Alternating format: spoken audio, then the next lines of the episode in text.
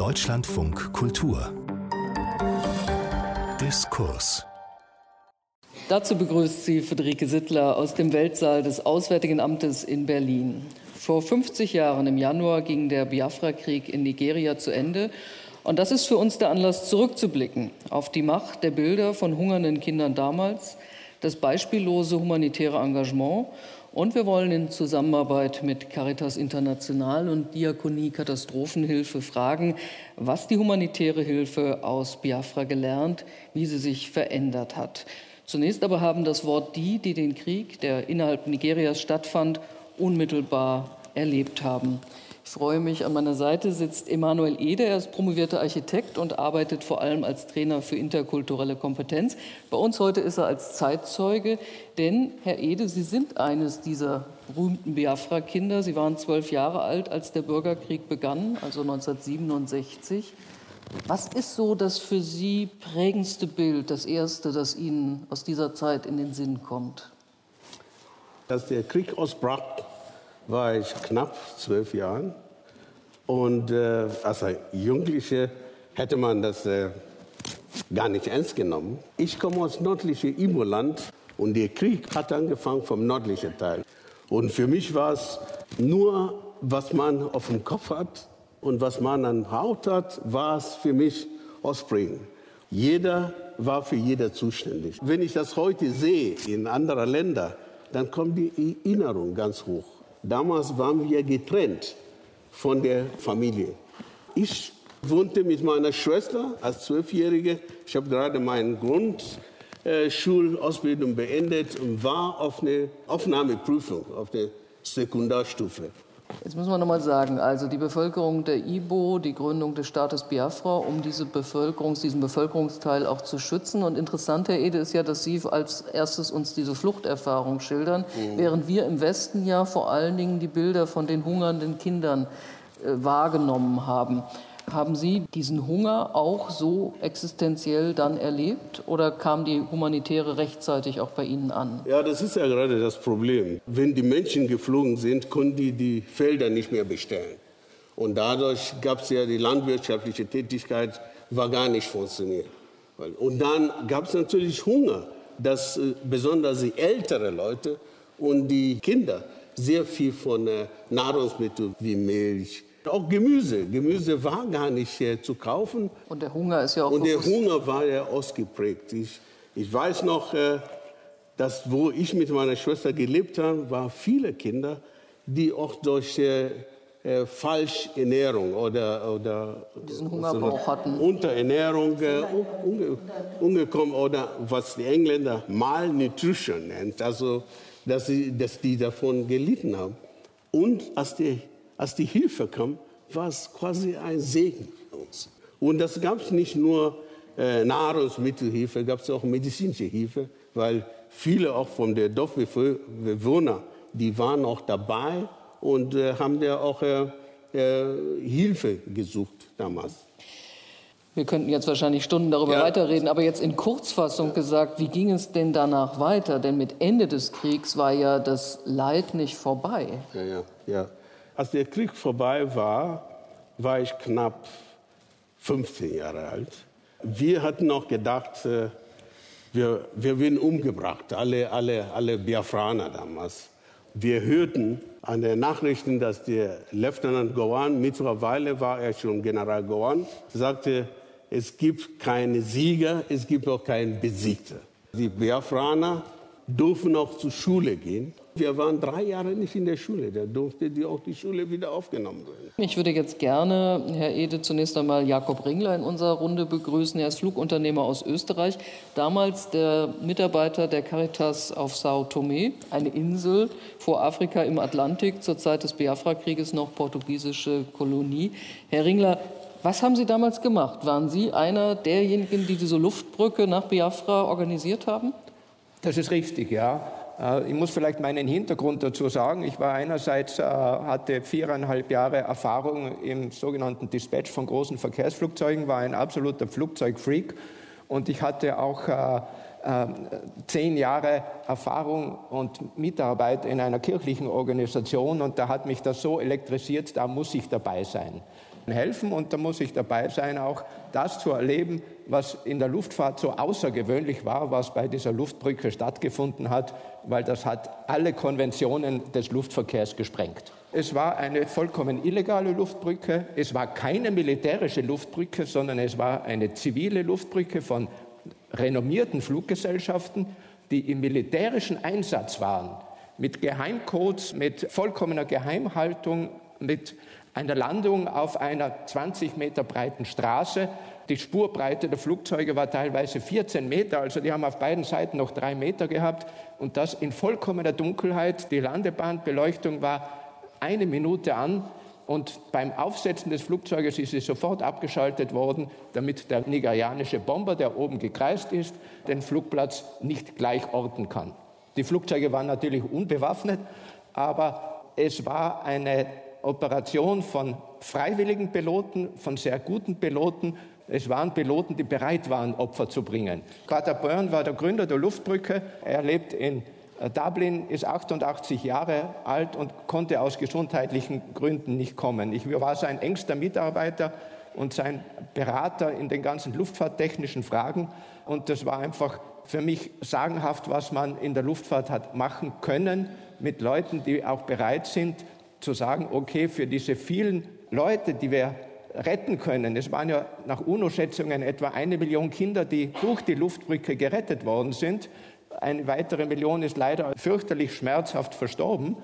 Diese eine Million Kinder, die gerettet worden sind durch diese Luftbrücke, hat natürlich auch Opfer gefordert. 21 Besatzungsmitglieder, es waren ja auch Lademeister oder, oder Bordingenieure dabei auf den Flügen und äh, einzuschulende Piloten. Ich war dann später 40 Jahre in der humanitären Luftrettung und auch da sind Grenzen überschritten worden, um Leben zu retten. Es ist gefährlich und es kann Opfer geben. Und es hat auch Opfer gegeben, aber es hat auch tausende Leute gegeben, die man gerettet hat. Es ist natürlich sehr schwierig. Es ist ein Grenzgang, dass man sagt, hier opfert man jemand und hier rettet man äh, ein Vielfaches davon. Also ich stelle mir das unglaublich herausfordernd vor. Also einerseits ganz praktisch, aber natürlich auch zu wissen, da ist ein nigerianischer Staat, der setzt den Hunger als Waffe ein und Sie versuchen jetzt in das Land hineinzukommen mit einem großen logistischen Aufwand, mit äh, diesen nächtlichen Flügen und versuchen Menschen zu retten. Also eigentlich würde man ja auf die politische Lösung hoffen. Ja, ja, man darf, man darf natürlich nicht äh, diese Aussage vom äh, nigerianischen Staatspräsidenten Gowon vergessen, der gesagt hat, äh, ein Volk auszuhungern ist ein legales Mittel der Kriegswaffe, also ist eine legale Kriegswaffe. Und dieses Aushungern eines Volkes hat die Schwächsten getroffen, hat die Kinder getroffen. Ja? Äh, vor allem die Verlängerung des Krieges durch die Luftbrücke. Das ist ein Thema, das, das immer wieder aufkommt immer wieder äh, und das vor allen Dingen ich mit dem Pater Börn immer wieder diskutiert habe, auch erst kürzlich wieder. Er hat gesagt, der äh, Ojuku, der Präsident Ojuku von Biafra, äh, Oberst Ojuku, der ist nicht bereit, den Krieg aufzugeben, ganz gleich wie viele Kinder sterben. Wir hätten, wenn die Luftbrücke eingestellt worden wäre, wäre die Opferzahl viel größer gewesen. Und der der, der Krieg wäre gleich lang gegangen. Also das sind, da gibt es nat natürlich verschiedene Meinungen und es gibt sehr viele Meinungen, die aus England gestreut sind, vor allen Dingen auch vom englischen Geheimdienst gestreut sind. Das Interessante ist ja tatsächlich diese ähm, Macht der Bilder damals und auch der Einfluss der Werbeagenturen. Wir werden da später auch noch mal drüber sprechen. Ich würde jetzt gerne noch unsere dritte Zeitzeugin ins Spiel bringen, Hannelore Hensle. Sie sind erst in den letzten Tagen nach Sao Tome gekommen und haben quasi noch äh, ja, nach dem Ende der Luftbrücke dann dafür gesorgt, dass die überschüssigen Lebensmittel auch noch sinnvoll verteilt wurden. Ja, ich bin am 29. Dezember 1969 ausgereist und am 14. oder 15. Januar war der Krieg zu Ende auf Sao Tome. Und wir hatten halt noch sehr viele äh, Hilfsgüter da liegen, die mussten ja dann noch verwendet werden oder weiter verschickt werden. Und ich möchte noch eins dazu sagen, also ähm, von der Luftbrücke selber, man hat noch versucht, in, äh, in den letzten Tagen, allen voran äh, hat man mit Pete Knox, das war einer der Piloten, beauftragt, also mit Kanu und Lagos zu verhandeln, dass wir so und so viel Hilfsgüter noch auf äh, Sao Tome hätten und dass man die alle noch nach äh, Biafra geben kann, und zwar zur freien Verteilung. Es wurde auch ganz klar von Anfang an gesagt, nicht, es ist nicht nur Hilfe für die christlichen Ibos, es ist äh, Hilfe für ein hungerndes Volk. Das also wurde das, oft vorgeworfen, dass sich quasi die Christen aus dem Westen auf die Seite der Christen in Nigeria also, stellen würden. Ich will es mal so sagen, die Frage als solche ist berechtigt. Hätte man auch so eine Riesenanstrengung gemacht, wenn die Mehrheit der Bevölkerung eben nicht christlich gewesen wäre? Das kann man fragen. Ich möchte also auf gar keinen Fall in Abrede stellen, dass die Not, die war da und als Christen sollte man eigentlich auch bereit sein zu helfen. Jetzt ganz egal, mal unabhängig von der Religionsfrage.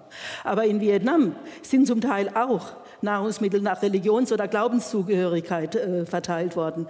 Man ist immer ganz schnell dabei, die humanitäre Hilfe für alles verantwortlich zu machen, zum Beispiel sie verlängert Kriege. Ja, man macht sich überhaupt nicht klar, dass Nichthilfe ebenso politische Auswirkungen hat wie eben die Hilfe als solche. Und man muss abwägen. Und eines der wichtigsten Erkenntnisse, auch aus Biafra heraus, das ist tatsächlich, dass Hilfe unabhängig von Rasse, Religion oder irgendwelchen Ideologien und sonst irgendwas an den Menschen in Not gegeben werden muss. Und sie darf keine Partei nehmen. Es ist natürlich nicht immer ganz leicht, das zu trennen, das gebe ich auch zu, aber trotzdem zumindest versuchen muss man es. Hannelore Hensle. Sie haben eine bewegte Biografie, sich hochgearbeitet von der Sachbearbeiterin, später zur Leiterin der Diakonie Katastrophenhilfe.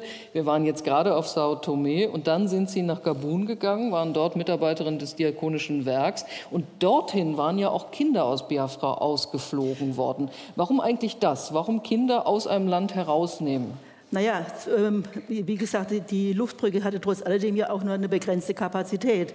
Und man hat bei jedem Flug versucht, äh, Kinder äh, auszufliegen und im Kinderdorf in Gabun unterzubringen. Und das Kinderdorf in Gabun war auch eine Gemeinschaftsaktion von Caritas und Diakonie. Und ich sollte da runtergehen für das biafranische Personal, also wieder als Verwaltung oder was weiß ich, Sekretärin und sowas. Das Ausfliegen von Kindern war aber so gut organisiert. Man hat alle Kinder bis auf 97 waren es, glaube ich, in Port Carcourt wieder zurückführen können, nach, in, in ihre, sagen wir mal so, erweiterten Familien zumindest, weil viele sind ja auch gestorben. Aber die Rückführung, das hat eindeutig sehr gut funktioniert. Und ich selber habe dann, als das Kind dort auf ausgelöst war, bin ich mit dem letzten Kind nach Lagos geflogen und habe das dort abgegeben. Da gab es ein Rehabilitationskomitee und bin dann mit deren Postauto ins ehemalige Biafra geflogen. Und ich war auch in Ihitea Fuku, das ist ein kleines Dorf. Und nachdem er wusste, dass man das Kinderdorf auflösen muss und dass die Kinder wieder zurück sollen, da haben Caritas und Diakonie ein Programm gemacht, von wegen, dass man doch äh, Spender sucht, also Paten, wenn man so will, die die Schulausbildung bezahlen. Und das hat mir damals auch eingeleuchtet. Jahre später nicht mehr, hätte ich es nicht mehr gemacht. Aber damals habe ich das auch gemacht. Ich habe also die Schulausbildung für äh, den Norman Ecke bezahlt. Und Ecke kam aus Ihitea Fuku. Und das ist ein Dorf am Ende der Welt. Als ich da hingekommen bin, also das ist unglaublich der, auf der ganzen Reise nach Biafra hin, das ist unglaublich die Dankbarkeit, wenn die Leute erfahren haben, dass man auf Sao war und dass man im Kinderdorf in Gabun war und so. Also die Mutter von Norman Ecke, ich konnte die nur mit Mühe abhalten, dass die mir die Füße küsst. Das war natürlich auch bewegend und es ist auch gut, wenn man sieht, dass Hilfe auch tatsächlich ankommt. Denn das ist, glaube ich, auch wichtig. Und ich möchte auch in dem Zusammenhang nochmal sagen, ich meine, man kann viel über Biafra schimpfen und man kann auch sagen, das wird man heute nicht mehr machen oder sowas. Aber äh, zwei Dinge sind auf jeden Fall da. Es, die Not war da und man hatte die Möglichkeit zu helfen. Also sollte man das tun, weil sonst wird man auch unglaubwürdig. Und dann ist es so, das geht nicht. Und wie gesagt, im Nachhinein sind immer alle schlauer. Und am allerschlausten sind meistens die, die noch nie in ihrem Leben eine Maßnahme haben durchführen müssen. Ich würde gerne noch mal von Ihnen, Herr Ede, wissen, ähm, haben Sie eigentlich damals gewusst, was das, äh, wer da im Hintergrund aktiv war, dass es da diese Flüge gab, äh, die so gefährlich waren? Jesus Christ Airline wurden sie damals auch genannt, diese Flüge oder diese, das nein, Unternehmen? Nein, nein, nein. Woher Caritas kam, war ja äh, uns nicht bekannt. Uns waren natürlich die Lebensmittel, die für uns wichtig waren. Also das ging von Milchpulver, Salz, Käse. Ich habe so viel Käse gegessen, dass ich heute keine Käse, seit ich in Deutschland bin, seit fast 50 Jahren, nicht mehr Käse rieche. Und dann kam Stockfisch. Und Stockfisch hatte ich äh, Assoziation mit Skandinavier. Das ist ja der Stockfisch, besonders Stockfisch für äh, für Afrikaner, der kam aus Norwegen. Norwegen. Für mich äh, als Jugendliche damals äh, war es auch nicht so interessant. Wir wissen nur, dass es Krieg gab und wir wissen nur zu überleben. Und diese ganze Hilfe, was wir damals gekriegt haben, wir hatten Langeweile, weil wir, es funktioniert die Schule nicht. Aber in der anderen Seite von Nigeria war das Leben ganz normal. Die Flugzeuge kamen abends. Wir sind von unserem Flüchtlingscamp marschiert, 10 Kilometer oder 15 Kilometer zu Fuß marschiert, äh, bevor es dunkel wird. Und wir haben dort gewartet, bis die ganze Sache per LKW transportiert würden. Und dann haben wir geholfen, abzuladen. Und danach haben wir Salz und diese ganzen Lebensmittel gekriegt. Ich habe immer das Privileg, die ersten Fragen stellen zu dürfen. Und wir sind aber hier im Weltsaal des Auswärtigen Amtes in Berlin. Wir haben ein Publikum und Sie haben vielleicht auch noch Fragen an unsere Zeitzeugen, unsere Zeitzeugin heute 50 Jahre nach Ende des Biafra-Krieges. Vielen Dank. Ulrike von Pela, ehemals Ärzte ohne Grenzen, jetzt Mäzenata. Was mich verblüfft, ist die doch relativ wohlwollende oder etwas schweigsame Bewertung der Rolle des Oberst Ujukwu, die mir hier jetzt entgegenkommt, weil äh, wir wissen doch heute, dass er einer der größten Schurken und Verantwortlichen war. Wir wissen, es handelte sich nicht um einen Völkermord. Die nigerianische Regierung hatte unter anderem angeboten, humanitäre Hilfe auf dem Landweg nach Biafra liefern zu lassen. Das wurde von Oberst Ujukwu abgelehnt. Es war er, der mit französischem Geld, de Gaulle hatte da seine eigene äh, Politik und Strategie verfolgt, eine schweizerische ähm, Werbeagentur, Mark Press, engagierte, um diese Hungerbilder in der Welt äh, zu verbreiten. Und soweit ich weiß, äh, war es auch Ojukwu, unter dessen Verantwortung so etwas wie Hungerlager, Konzentrationslager, in denen Menschen dem Hunger überlassen wurden, um die entsprechenden Bilder zu liefern, organisiert hat. Nach allem, was ich weiß und gelesen habe und, und durch Interviews erfahren habe, ist er einer der Haupt Hauptverantwortlichen dieser ganzen Katastrophe. Und mich würde interessieren, wie Sie heute seine Rolle evaluieren. Dankeschön. Vielen Dank. Das ist die nochmal politisch bewertende Frage an Sie, die Sie damals Akteure waren. Herr Ringler? Ja, darf ich vielleicht da direkt darauf antworten? Für die Kirchenluftbrücke war der Ojoko kein einfacher Partner. Äh, der Ojoko hat zu einem Zeitpunkt auch verlangt, dass sämtliche Missionare, sämtliche äh, ausländischen Kirchenleute das Land verlassen müssen, weil, sie, weil von der Kirchenluftbrücke eine falsche Bemerkung gemacht worden ist. Man hat also den Ojoko schon einschätzen können, man hat aber gewusst, man kommt über ihn nicht drüber. Und es ist immer wieder, wie es der Pater Börn sagt, die Kinder wissen nichts von Politik und die interessiert die Politik nicht. Sie wissen nur, dass sie Hunger haben. Und weil sie Hunger haben, muss diese Luftbrücke gemacht werden. Ganz gleich, ob jetzt der Goron äh, ein Kriegsverbrecher ist und der Ojuko ein Kriegsverbrecher ist oder ob der eine gut und der andere böse ist. Es ist mir heute nicht irgendwie vorgekommen, dass Ojuko hier verherrlicht äh, worden ist. Er war sicher nicht zu verherrlichen. Äh, und äh, er hat sicher den Großteil dieser äh, Katastrophe verursacht. Frau Hensler? Ich denke schon, dass natürlich eine verfehlte Politik auch zu Zeiten der Kolonialherrschaften, also die Hinterlassenschaften, einfach dazu geführt haben, dass in, in diesem Krieg einiges schief lief. Aber es war kein Religionskrieg, es war auch kein Krieg von Hausas gegen Ibos oder sowas. Es war ein, ein Krieg, wie alle Kriege eigentlich immer sind. Es war ein Krieg um Macht und Territorium und vor allen Dingen eben ums Öl. Die Briten haben verstärkt, äh, Briten und Russland äh, oder die Sowjetunion damals haben verstärkt äh, Nigeria unterstützt und die Franzosen und noch so ein paar andere eben Ojukwu. Es ist ja auch gesagt worden, dass der, äh, bei der Luftbrücke eben auch sehr viele Waffen reingeflogen worden sind. Ich will das nicht ganz in Abrede stellen, vor allen Dingen in den ersten äh, Tagen, als man äh, noch keine eigenen Flugzeuge hatte.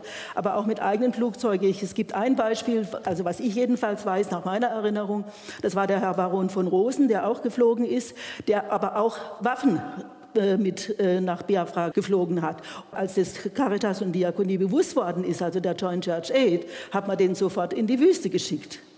Aber Sie können in einem Krieg nicht alles kontrollieren, nicht? Und wenn äh, äh, zum Beispiel der Ojukwu tatsächlich die, das Hilfsangebot von Govon mit Nahrungsmitteln abgelehnt haben sollte, wie die, wie die äh, Dame sagt, oder äh, sowas, dann kann man ja nicht das Volk dafür verantwortlich machen. Wir müssen die Frage dann auch nochmal in das sich anschließende Panel mit hineinnehmen. Humanitäre die Hilfe, die auch immer sich ja, Gefahr läuft, dass sie sich auch äh, ethisch angreifbar machen kann und moralisch angreifbar machen kann. Ähm, Herr Ede, möchten Sie nochmal an der Stelle eingreifen? Ja. Sie sind ja derjenige, der jetzt heute dafür steht, das für die Biafra-Kinder damals. Das ist wahr. Das ist, äh, wir haben Ojuku damals als Kinder oder als Jugendliche als Helden gesehen. Ojukwu war für uns als Helden. Also ein Held, der einfach für alle Biafraner richtig befreien würde von ganzer äh, Unruhe, was Nigeria. Wenn ich jetzt von meiner heutigen äh, Ausbildung, wenn ich davon ausgehe, dann könnte ich die Sache ganz anders analysieren, weil ich mich mit Geschichte Nigerias ausführlich beschäftigt habe. Im historischen Rückblick sieht man nochmal diese große Spannbreite der Bewertungen. Herr Ringler noch? Darf ich zu den äh, Kinderdorf in Gabun noch etwas sagen? Wir hatten auch äh, auf der Insel St. Tomé ein Kinderdorf stimmt, ja. und äh, auch ein, ein, Kinderkrankenhaus und leider Gottes auch einen Kinderfriedhof. Genau. Ja? Also die Kinder, die, das waren so schreckliche Bilder, die, die Kinder, die mit den Flugzeugen herausgeflogen worden sind und es haben eben nicht alle geschafft aber manche waren nach einem Monat, nach zwei Monaten, sind herumgelaufen wie die fröhlichsten Kinder. Sie haben die, dort die irischen Schwestern gehabt, die Ibo gesprochen haben und sie haben sich wie zu Hause gefühlt, haben normales Leben gehabt, sind, haben Erstkommunion gehabt, sind schwimmen gegangen äh, und haben Lieder gesungen und zwei Monate vorher waren sie des Todes geweiht. Und das hat dann natürlich dann schon Auftrieb gegeben, dass das gemacht werden muss. Natürlich war es ein wirklich ein, ein ganz kleiner Tropfen auf den heißen Stein. Danke, Jakob Ringler, danke Hannelore Hensle und danke Dr. Emanuel Ede für diese Eindrücke. Und wir wollen jetzt dann übergehen in das zweite Panel. Sie hören den Diskurs in Deutschlandfunk Kultur aus dem Weltsaal im Auswärtigen Amt in Berlin in Zusammenarbeit mit Caritas International und Diakonie Katastrophenhilfe. Und wir diskutieren 50 Jahre nach Ende des Biafra-Kriegs über die humanitäre Hilfe damals und heute. Dies auch als Teil unserer Denkfabrik 2020, dekolonisiert euch. Bei mir ist jetzt unter anderem Bärbel Kofler, Beauftragte der Bundesregierung für Menschenrechtspolitik. Sie sind, wenn ich das verraten darf, 1967 geboren. Genau. Wann sind Sie denn eigentlich zuerst mit Biafra in Kontakt geraten? Also wann waren so Ihre Biafra-Eindrücke? Ich kann mich wirklich als Kind in den 70er Jahren an Bilder noch erinnern, die damals im Fernsehen gezeigt wurden, in, in, äh, diskutiert wurden. Äh, und es sind, und da sind wir bei dem, was vorher im Panel schon diskutiert wurde, der Macht der Bilder, äh, leider nicht die Hintergründe, da war ich noch zu jung, aber die hungernden Kinder. Also das ist ein Bild, das bei mir nach all den Jahren, wahrscheinlich bei vielen Menschen hier, so noch im Kopf ist, diese unterernährten, äh, so wie Sie es geschildert haben, kurz vorm, vorm Tod befindlichen Kinder, diese eindrücklichen Bilder, die habe ich noch im Kopf. Ja. Wir werden gleich noch weiterreden, Frau Kofler. Ich würde nur gern erstmal unsere gesamte Runde auch einführen und mache weiter bei Oliver Müller, Leiter Caritas International. Biafra wird ja so als Geburtsstunde der humanitären Hilfe bezeichnet. Spielt es tatsächlich für Sie heute auch noch so eine Rolle zu sagen, wir haben jetzt 50 Jahre humanitäre Hilfe in dem Ausmaß, weil Biafra so herausragend war? Ja, das ist wirklich der Fall. Deshalb war es uns auch so wichtig, dieses Datum jetzt 50 Jahre nicht einfach so verstreichen zu lassen, sondern nochmal Rückschau zu halten, aber auch die aktuellen Probleme in der humanitären Hilfe auf diesem Hintergrund zu, zu diskutieren. Weil das Spannende ist ja, dass man am Beispiel Biafra so lange her eigentlich sehr viele Mechanismen und Problemfelder der humanitären Hilfe sehr genau nach wie vor ablesen kann. Wir haben zum Teil genau die gleichen Probleme, die gleichen Spannungsfelder und müssen uns dazu verhalten. Martin Kessler ist äh, Ihr Pendant, Oliver Müller, auf der evangelischen Seite, sage ich mal. Ähm, Martin Kessler ist Leiter der Diakonie Katastrophenhilfe. Ja, Geburtsstunde der humanitären Hilfe. Ist das eher noch sowas, wo man sich dann auch in der Szene quasi so ein bisschen wie am Lagerfeuer wärmt und sagt, guck mal, damals haben wir das gestemmt und dann ging es auch weiter, natürlich haben wir was verändert? Oder ist es doch eher so ein kritischer Rückblick? Naja, das würde ich jetzt nicht sagen. Ich meine, ich habe mich auch nicht gewärmt in der Zeit. Vielleicht mal ganz kurz zurück auch. Also ich bin 1963 geboren und für mich waren diese Bilder tatsächlich sehr bewegend. Ich habe die gesehen im Fernsehen. Ja, ich habe die gesehen. Ich war zehn Jahre alt. Äh, ja, als ich das gesehen habe, meine Eltern hatten sich einen Fernseher gekauft und hatten genau dann eben diese Bilder, die flimmerten darüber. Mein Vater ist Arzt, meine Mutter war Lehrerin, die waren beide politisch auch engagiert. Ja, natürlich haben sich dafür engagiert. Und ich würde sagen, es ist meine persönliche Initialzündung für die, für die, für die humanitäre Hilfe, die sich dann sicherlich weitergebildet hat über Äthiopien und, und so weiter. Ich bin dann erst später dazugekommen. Natürlich hat sich die humanitäre Hilfe verändert und ich meine, diese Lagerfeuerromantik, die würde ich heute eher kritisch sehen. Ja, ich bin froh, dass wir heute auf einem professionellen Level angekommen sind, äh, der uns wirklich ermöglicht, auch wirklich äh, gute und hinreichende, effiziente äh, Hilfe zu leisten. Ja. Ähm, die Lagerfeuerromantik, die kann ich auch noch anderen überlassen. Das muss jetzt nicht unbedingt. Hm? 1967 wurde das Farbfernsehen eingeführt und äh, bei uns in der Runde ist auch noch Dr. Tanja Müller. Sie lehrt und forscht zur humanitären Hilfe und Entwicklungszusammenarbeit an der University of Manchester. Ist bei Ihnen Biafra tatsächlich auch immer noch so ein Urkristallationspunkt in Ihrer Arbeit? Ist das auch für heute, für Studierende immer noch wichtig in der, in der Rückbetrachtung, gerade angesichts dieser Macht der Bilder und auch, das haben wir ja schon gehört, des Einsatzes von Werbeagenturen auf beiden Seiten des, des Krieges? Also ich persönlich forsche überhaupt nicht zu Biafra und es ist für mich in dem Sinne ähm, nicht sehr zentral, aber ich bin auch damit aufgewachsen, Jahrgang 64 etwa wie Martin. Und ich bin eines dieser Kinder, später sagte man wohl immer, ist ein Teller auf Kinderhungern in Afrika, aber ich bin wirklich aufgewachsen mit Kinderhungern in Biafra. Äh, und dann war mein Vater Ingenieur und hat für BBC, was dann später ABB wurde, Ende der 70er in Nigeria Kraftwerke gebaut. Und die sind zum Teil ja auch in der Ibo-Region. Von daher habe ich dann schon relativ früh als Jugendliche mitbekommen, es geht nicht zu sehr um Religion, um Ethik, sondern es geht eigentlich um Kolonialgeschichte, um die Ausbeutung der dritten Welt, um wie Kraftwerke in Länder gesetzt werden, wo die Lokalbevölkerung, es gab da viel Widerstand auch, nicht ganz so schlimm wie bei Shell im Iguniland, also wo diese ganzen Mechanismen ähm, vorhanden sind. Aber ich denke auch, dass Biafra, was Sie ja auch schon gesagt haben, schon natürlich viele Dinge kristallisiert, die wir bis heute sehen. Es ist, denke ich, für einen großen Kreis außerhalb Deutschlands speziell mit Äthiopien viel mehr verankert worden, diese, die Bilder des hungernden Kindes. Und da wird ja auch immer so getan, die Hilfe kommt an und dann bekommt es das hungernde Kind. Aber so ist es ja nicht. Es ist ja in der Regel sind es Erwachsene, die entscheiden,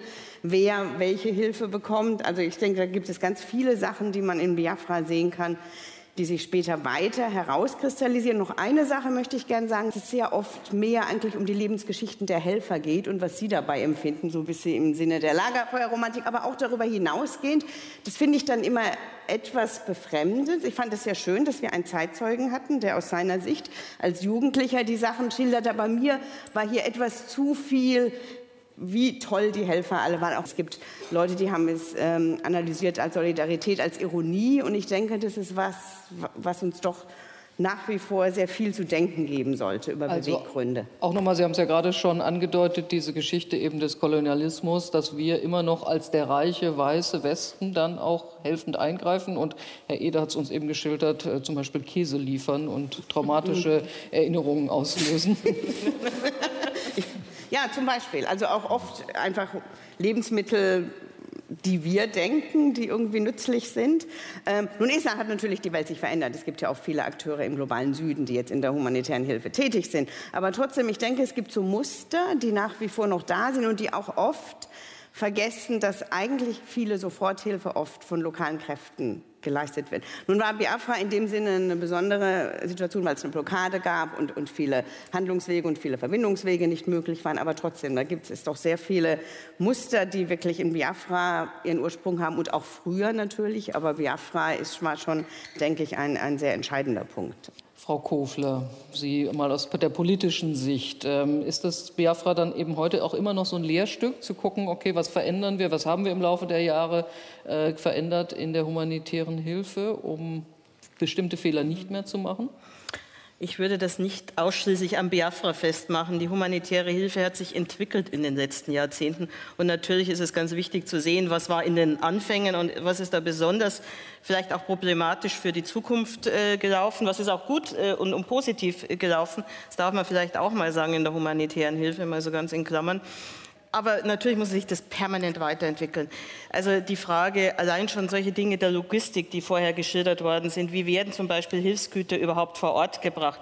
Da hat sich ja unglaublich etwas getan. Die Frage auch der Koordinierung der verschiedensten Staaten, die dabei eine Rolle spielen, die UN-Koordinierung, da hat sich viel getan aber zum Beispiel eben auch der humanitäre Weltgipfel vor ein paar Jahren in Istanbul 2016 hat ja auch gezeigt, dass noch unheimlicher Bedarf ist an besserer Koordinierung, an besserer Einbeziehung, das, was Sie gerade gesagt haben, der lokalen äh, Kräfte und der lokalen Helfer, äh, an einer besseren Verknüpfung zwischen langfristiger Entwicklungsarbeit und äh, humanitäre Hilfe, also die leidige Debatte um den sogenannten Nexus. Also all diese Fragen sind ja da sicher äh, noch Dinge, an denen man auch mitarbeitet, bis hin zur Frage. müssen Sie aber gerade noch mal erklären. Ja, also die Frage der Verbindung, wie es immer dann so schön heißt, zwischen humanitärer Hilfe, die ja für eine bestimmte Zeit einfach den grundlegenden Bedarf, sei das vor allem Ernährung, Wasser, äh, medizinische Versorgung äh, decken soll, aber nachdem wir alle mittlerweile leider gelernt haben, dass diese Krisen nicht nach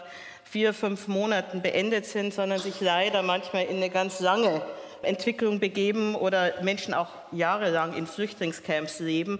Die Frage auch der dauerhaften Unterstützung.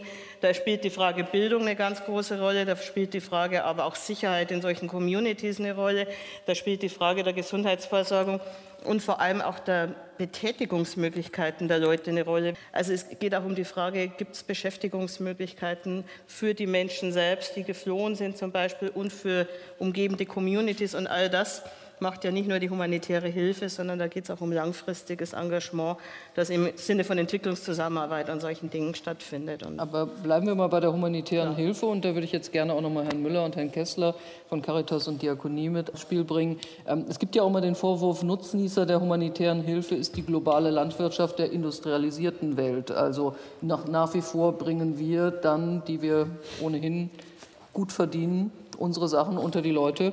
Die Überproduktion wird abgekauft und lokale Märkte werden zerstört. Da haben Sie bestimmt ein gutes Argument dagegen. Herr Müller. Ja gut, also man kann am Beispiel Biafras, aber auch sonst an humanitärer Hilfe immer viele Fragen stellen, auch, auch zu Recht. Und es ist viel, viel zu, zu kritisieren vielleicht. Und was mich schon sehr nachdenklich macht, ist auch die Einfachkeit, in der die Personen, die damals Handelnden sprechen. Und man fragt sich, ja, in unserer sehr komplexen Welt, angesichts der modernen Anforderungen, ist das vielleicht nicht ein bisschen zu simpel? Oder könnte man nach wie vor auch so arbeiten? Ein Punkt, kaufen wir lokale Märkte leer? Ich glaube, das haben wir heute auf dem, das haben wir heute auf dem Schirm. Und die großen Organisationen haben sowas auch in der Betrachtung. Und gleichzeitig sehen wir, und dafür ist Biafra schon ein gutes Beispiel, wenn man dorthin geht, wo die Not richtig groß ist, wo es richtig wehtut, dann kommt man nicht mit ganz reinen Händen auch wieder raus. Man muss sich in irgendeiner Form arrangieren und, und, und auch Kompromisse schließen. Es war für mich sehr beeindruckend vorher das Zeitzeugnis dieses Tony Byrne zu hören, der sagt, ja, wir müssen sogar Menschenleben opfern. Das würden wir so heute nicht mehr sagen. Und wenn ich mir die Sicherheitsprotokolle unserer Hilfsorganisation, auch meine eigenen anschaue, dann frage ich mich, ob wir überhaupt noch jemand auf so einen Flieger setzen durften. Wahrscheinlich nicht. Ja? Aber was würden wir dann machen? Also so gesehen stehen wir in einem enormen Spannungsfeld Do no harm, sagen wir, richte keinen Schaden an im humanitären Bereich. Wir müssen die Auswirkungen unseres Tuns regelmäßig überprüfen. Ich glaube, da sind wir einen ganzen Schritt weiter als, als, als damals noch. Aber die Basisherausforderungen bleiben doch im Großen und Ganzen gleich. Und der Mut, den die damalig Handelnden hatten, ähm, der ist beeindruckend und vor allem auch die Lokalen. Also das ist ganz richtig, dass, dass Frau Kofler noch mal darauf hinweist. Es sind ja auch es sind über 100 biafranische Helfer ums Leben gekommen, auch ausländische Piloten. Aber damals wie heute tragen eigentlich die lokalen Helfer die, die Last und auch die, sag mal, die Gefahr dieser Arbeit. Ja. Das sind weniger wir, die wir hier sitzen, bei allen wichtigen Aufgaben, die wir auch haben. Es sind die Helfer vor Ort und die zu stärken, deren Sicherheit auch zu garantieren. Das sehe ich heute als eine der ganz großen Herausforderungen. Also da merken wir schon mal, was sich in 50 Jahren verändert hat. Martin Kessler von der Diakonie Katastrophenhilfe. Gut, ich kann dem jetzt natürlich beipflichten. Äh, wir äh, in unserer Hilfe heutzutage äh, machen, gehen wir ja ganz anders vor. Wir, haben ja, wir machen ja zuerst eine Marktanalyse und schauen erstmal, was hat denn der Markt zur Verfügung ja, und überlegen dann, welches, mit welchen Instrumenten wir da reingehen. Also die Verteilung von Nahrungsmitteln, wie man das jetzt an dem Beispiel gesehen hat, dass eben Güter reingeflogen werden und dann verteilt werden, das findet ja in den allermeisten Konflikten eigentlich nicht statt, in denen wir zumindest tätig sind. Ja, das Gegenteil ist der Fall. Wir machen eine Marktanalyse und schauen, kann man denn mit Geldmitteln äh, helfen? Ja, kann man, ne, das ist das, das Erste, was wir prüfen. Ja. Wir fragen immer zuerst, why not cash? Ja, also, und wenn dann der Markt nichts hergibt, dann kann man natürlich überlegen, was macht man? Bringt man Güter hinein, ja, äh, äh die man äh, transportiert? Äh, da hat sich dann aber wirklich was verändert, weil eigentlich hat man ja so das Gefühl von, Hilfe funktioniert dann, wenn man anpackt, wenn man Decken, Medikamente, Lebensmittel aus Lastern, Flugzeugen und so weiter verteilt. Genau, aber ich glaube, das ist so ein, äh, äh, so ein Bild, was äh, wir so nicht so stehen lassen können, also zumindest als äh, Diakonie oder auch als Caritas nicht. Natürlich gibt es das und es muss komplementär arbeiten. Wir arbeiten mit lokaler Zivilgesellschaft zusammen wie auch Caritas. Ja, das heißt, wir schicken keine eigenen Truppen hin, die selbst implementieren, äh, die, die, die, dort Dinge kaufen und eigene Operationalitäten aufbauen und dann verteilen. Das machen wir immer schon über lokale oder seit vielen Jahren zumindest über lokale Organisationen. Komplementär dazu muss es das natürlich geben, wenn wir jetzt zum Beispiel den, den Südsudan anschauen, ein äh, Gebiet, in dem sehr viel Hunger vorkommt, wo auch lokale Partner nicht die Kapazität haben, oder, äh, die, unbedingt diese Güter heranzuschaffen. Und dann ist es sehr gut, wenn wir das UN-System haben, was im Übrigen in äh, Biafra leider sehr äh, abwesend war. Aber bei der UN müsste man dann ja wahrscheinlich auch mal auf dieser Tage Syrien gucken. Die lange Diskussion über die Hilfe, blockiert von China und Russland, die UN-Hilfsmission. Jetzt gibt es einen Kompromiss.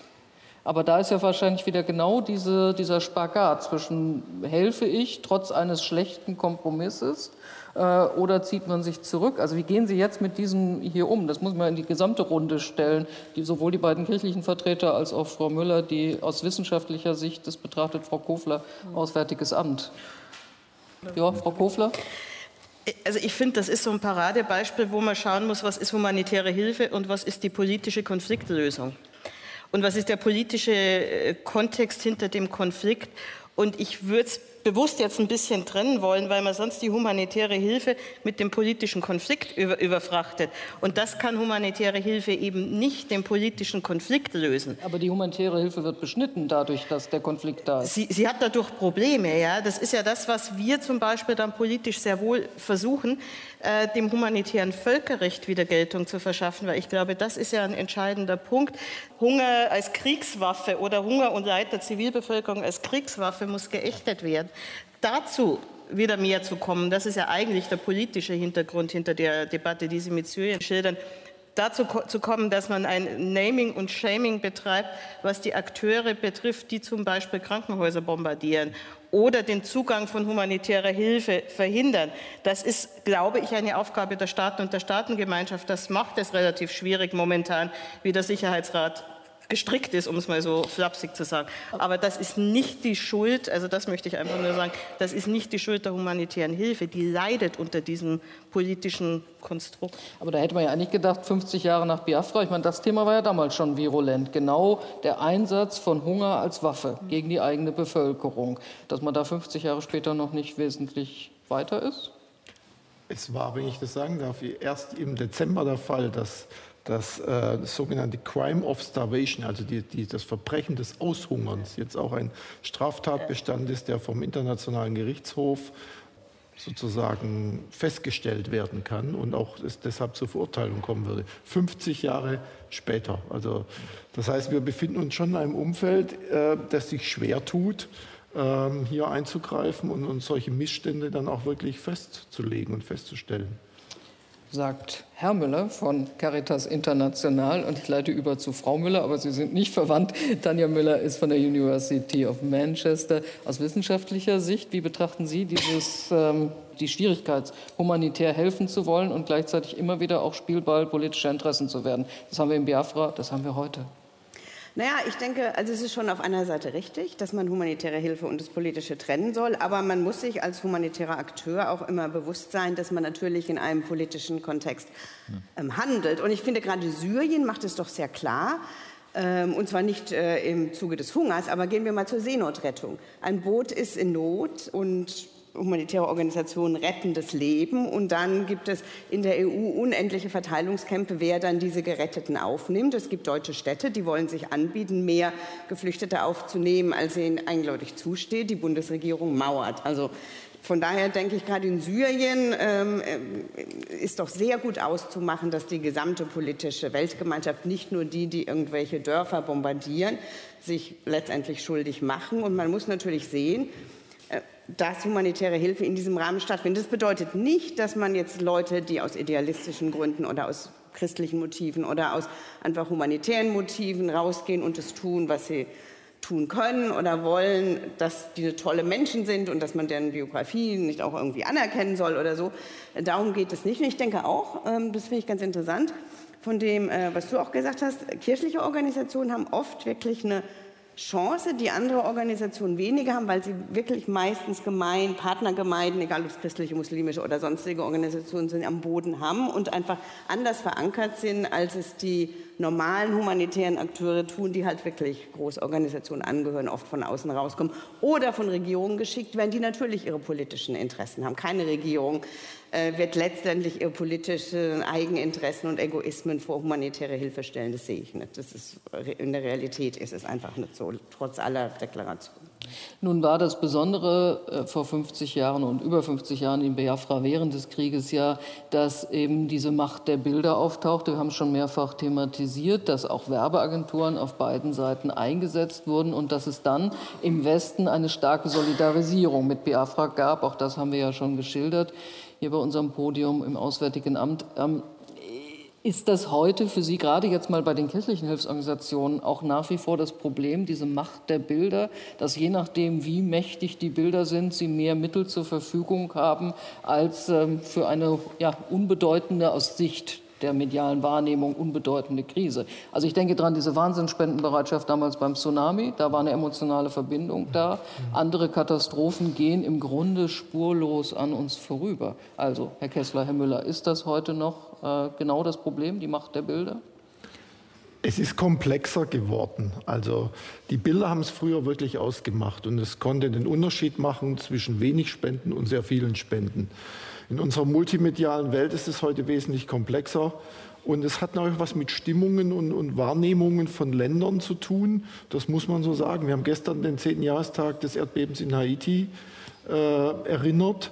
Äh, dieses Land, über das man eigentlich wenig weiß, hat eine hohe Sympathie hier gehabt. Und es kam zu einer unglaublichen Hilfsbereitschaft. Äh, während wir wenige Jahre zuvor oder um den Dreh herum bei den Überschwemmungen in Pakistan uns enorm schwer getan haben, über Wochen hinweg auch nur sagen wir, eine Mindestsumme zu erreichen. Und die Bilder waren eigentlich auch eindrücklich, aber das war offensichtlich das falsche Thema zur falschen Zeit. Und als es schon fast vorbei schien, irgendwann in der Sommerpause, damit hat es nämlich auch was zu tun, hat sich das Thema nach vorne gespielt und ähm, dann hat es auch entsprechende Spenden gegeben. Aber Sie sprechen die Macht der Bilder an. Das ist ein Thema, vor dem wir immer wieder stehen. Es gibt einen Code of Conduct für spendensammelnde Organisationen, an den wir uns auch halten. Solche Bilder, wie wir sie im Kontext der Biafra-Krise sehen, sind heute eigentlich unmöglich. Also die Hungerbäuche. Die Hungerbäuche. Und gleichwohl, ich erinnere mich an einen Brief, den wir sagen wir, letztes Jahr an unsere Spender verschickt haben zum Thema Jemen. Ja? Und das Bildmaterial, das wir aus dem Jemen hatten, das war so dramatisch, dass wir auch da standen und sagten, ja, sollen wir die Bilder jetzt alle nicht nehmen? Weil die so dramatisch sind und wir zeigen Lösungen auf und bringen ganz andere Bilder oder wählen wir nicht doch welche aus? Und wir haben uns dann bewusst dafür entschieden, nicht so ganz drastische Bilder, aber doch sag mal, dramatische Bilder auszuwählen, die wir sonst nicht nehmen würden und haben das aber auch deutlich gemacht, unseren Spenderinnen und Spendern gesagt, ausnahmsweise, weil die Situation so ist, wie sie nun mal ist, äh, möchten wir da auch darauf hinweisen. Wir haben um da sehr positive, sehr positive Rückmeldungen dazu bekommen. Was ist so ein dra dramatisches Bild, drastisches Bild? Ein Bild, das ein Kind in Unterernährung zeigt, das nicht entwürdigend sein darf. Also nackte Kinder, wie wir sie auf den Biafra-Bildern sehen, das wäre heute indiskutabel und keine mir bekannte Organisation würde sowas veröffentlichen. Aber in einer, sagen wir, in einer Zeit, in der wir doch sehr stark zu Recht Lösungen in den Vordergrund stellen, positive Hilfsansätze, ja, da kommt manchmal der Blick auf die schiere Not, die es eben in so einer Situation wie heute in Jemen oder irgendwo in Idlib auch gibt, vielleicht auch ein bisschen zu kurz. Und dann kann ich nicht nur immer über den Wiederaufbau und die, die Hilfe reden, dann muss ich auch sagen, was jetzt und heute hier passiert. Frau Kofler, ist da dann die Bundesregierung besonders gefragt, genau die vergessenen Katastrophen auch stärker zu beachten, weil da dann die privaten Akteure nicht so äh, aktiv sein können? Das ist genau das Stichwort, das ich aufgreifen wollte, vergessene Krisen, weil ich das nämlich für besonders wichtig erachte und um auch eine Lessons learned aus vielen anderen Dingen zu haben, wenn wir über, darüber reden, wie entwickelt sich humanitäre Hilfe weiter, dann muss es eigentlich sein, dass wir einen immer größeren Anteil an Geldern zur Verfügung stellen, unabhängig von den Bildern, die die Medien erreichen oder nicht. Also ich nehme mal das Beispiel von dem, was die deutsche humanitäre Hilfe zurzeit macht, sind ungefähr 1,6 Milliarden Euro Jahresbudget. 20 äh, Prozent davon gehen in den Titel Vergessene Krisen. Das halte ich deshalb für wichtig, weil wir eben leider sehr selten über Kongo zum Beispiel reden, manchmal, wenn das Thema Ebola hochblockt, selten über die Zentralafrikanische Republik reden, selten über die ein oder andere Krise in Lateinamerika reden. Venezuela kam im letzten Jahr etwas hoch, aber die sind ja auch länger währende Konflikte und, und länger andauernde Notwendigkeiten. Wir haben zurzeit ungefähr 168 Millionen Menschen, die auf humanitäre Hilfe angewiesen sind. Das kann man gar nicht permanent mit Bildern und, und Spendenbereitschaft dann erwirtschaften, sondern das ist eine der Lektionen, die man aus den letzten Jahrzehnten gelernt hat die es auch im UN-System gibt. Da gibt es ja diesen sogenannten ZERF, diesen Nothilfefonds, der ein Drittel seiner Mittel eben für vergessene Krisen, sage ich mal, oder für nicht aktuell hochploppende Krisen zur Verfügung stellt. Auch da sind wir äh, größter Geber aus deutscher Sicht. Und ich, ich, finde, das ist eine, eine der, der, der vielen Antworten. Wir haben vorher über die lokalen Kräfte und das nochmal gesprochen, aber das ist eine der vielen gelernten Lektionen. Man darf eben nicht nur auf die Macht der Bilder vertrauen. Und ich teile völlig die moralische Einschätzung auch, was, was mit diesen Bildern auch an manchmal Würde, äh, Menschenwürde genommen wird. Und da darf man eben nicht alleine darauf vertrauen, sondern diese auch präventive humanitäre Hilfe. Wenn man sagt, gibt es Möglichkeiten, bevor eine Krise eintritt. Das ist natürlich leichter bei Naturkatastrophen wie bei politischen Katastrophen, aber auch da kann man Abschätzungen treffen. Wo kann man eventuell früher tätig werden? Gibt es Mediationsmöglichkeiten? Wir haben eine eigene Mediationsabteilung äh, oder Einheit hier im Haus, die sich mit ähm, Konfliktprävention beschäftigt zum Beispiel. Also all diese Sachen stärker in den Mittelpunkt stellen. Ich glaube, das ist eine des Lernens aus äh, den, den Erfahrungen der Vergangenheit. Aber ist da immer noch diese Schieflage da, die wir ja vorhin schon mal besprochen haben, eben auch angesichts unserer Kolonialgeschichte im reichen weißen Westen? Ähm, ja, wir helfen und die anderen sind die Empfänger der Hilfe? Oder ist da inzwischen doch mehr Augenhöhe eingezogen? Ich glaube, das Spannende ist, dass sich immer mehr Akteure weltweit aufmachen und es nicht nur der reiche, sogenannte reiche Westen ist, dass es auch neue Akteure gibt, auch private Akteure aus den verschiedensten Regionen. Äh, wir auch versuchen zum Beispiel, nur ein Beispiel zu nennen, mit einigen Akteuren am Golf, wo sehr viel Geld da ist, äh, das Thema humanitäre Hilfe in ein vernünftiges Hilfssystem äh, einzugliedern. Also dass auch diese Gespräche geführt werden. Es gibt neue Akteure, es gibt andere Länder, ja, natürlich auch viele Konflikte. Wenn wir das jetzt in einem historischen Seminar ausgestalten, muss man ja ehrlich sagen, sind viele Konflikte auch nur deshalb da, weil es eine koloniale Geschichte gibt. Also natürlich gibt es diesen, diesen Zusammenhang. Aber es geht nicht darum, dass der weiße Westen oder der reiche Westen äh, hilft und die anderen die armen Empfänger sind, sondern dieses Thema auf Augenhöhe und insbesondere auch die Frage, was, was ist vor Ort eigentlich an, an Know-how da? Viele Sachen können wir ja gar nicht machen, ohne kann man ja vernünftig gar nicht machen, ohne einen adäquaten Partner vor Ort zu haben. Das schildern die kirchlichen Institutionen. Das geht aber auch staatlichen Organisationen so. Also das ist, glaube ich, mittlerweile auf einem etwas anderen Weg. Frau Müller, Sie gucken ja so ein bisschen drauf. Würden Sie das bestätigen, diese ja. Analyse? Ja, ich denke, ich würde das erstmal bestätigen. Und ich denke, letztlich kommt es ja wirklich darauf an, es ist auch egal, ob der humanitäre Akteur jetzt der weiße Westen ist. Aber letztlich ist es ja schon so. Wenn humanitäre Hilfe von außen kommt, dann gibt es eine Intervention in eine andere Lebenswelt, von der man erstmal wahrscheinlich nicht die umfassendste Ahnung hat, weil humanitäre Krisen ja auch oft plötzlich sind und man äh, selbst mit, äh, mit allem guten Willen nicht die Zeit hätte, sich vielleicht umfassend zu informieren. Und dessen muss man sich bewusst sein und es birgt eine ethische Verantwortung. Und dann ist es egal, ob man jetzt weiß, schwarz, braun oder sonst wie ist und welcher Religion. Letztendlich kommt man und hat mehr Macht, weil man die Macht hat zu intervenieren, man hat mehr Ressourcen und das ist schon mal ein Ungleichgewicht und das muss man natürlich irgendwie ausbalancieren und auffangen. Und da gibt es halt bessere und schlechtere Methoden, sage ich jetzt mal. Und zum Beispiel, was Martin zum Beispiel geschildert hat, man guckt erstmal, gibt es lokale Märkte, muss man überhaupt was von außen einbringen, ist irgendwie ein guter Ansatz. Das World Food Program hat einen ganz anderen Ansatz, sehr oft, weil sie ganz andere Vorgaben haben. Von daher denke ich, ist es schon wichtig, mit was für Organisationen, um was für Organisationen es sich handelt, was deren ethische und sonstige Grundlagen sind, äh, auf wessen Boden die stehen und dann, und dann halt zu gucken, was sind Partner, mit denen man besser und mit denen man vielleicht weniger gut arbeiten kann. Und es wird vielleicht auch Situationen geben, in denen man mit Partnern arbeiten wird oder entscheidet, mit Partnern zu arbeiten, wo man denkt, eigentlich haben die einen anderen ethischen Standard als wir.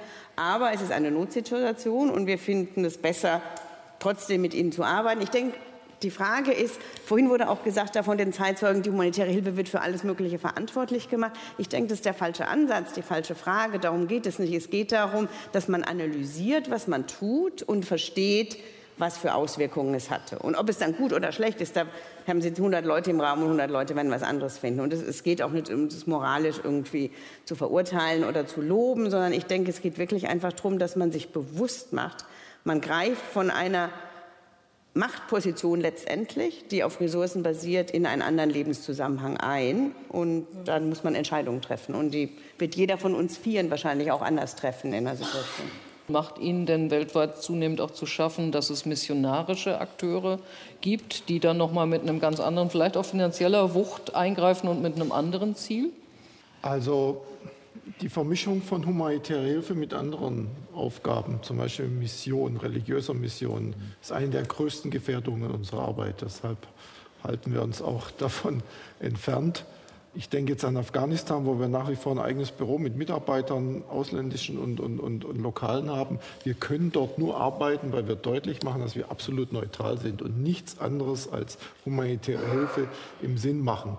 Und auch jedes Beispiel, und in dem Land gab es ja einige jetzt andere Organisationen, die diese Rollen vermischt haben oder unter dem Vorwand der humanitären Hilfe ähm, irgendwas verteilt haben, zum Beispiel Bibeln, ist enorm schädlich für, eine, für jede kirchliche Organisation. Ich würde Sie gerne noch mal alle vier am Ende noch mal ganz kurz hören. Wenn Sie und vielleicht schaffen Sie den Einsatz, den berühmten, jeder von Ihnen. 50 Jahre nach dem Ende des Kriegs in Biafra steht die humanitäre Hilfe heute. Fällt Ihnen spontan Einsatz ein? 50 Jahre nach dem Ende des Biafra-Krieges steht die humanitäre Hilfe heute. Frau Kofler besser koordiniert da wie vor 50 Jahren, mit stabileren Finanzmitteln da wie vor 50 Jahren, aber noch vor genau denselben Herausforderungen, was äh, Wertekonzept anbelangt und vor allem was Notwendigkeit anbelangt.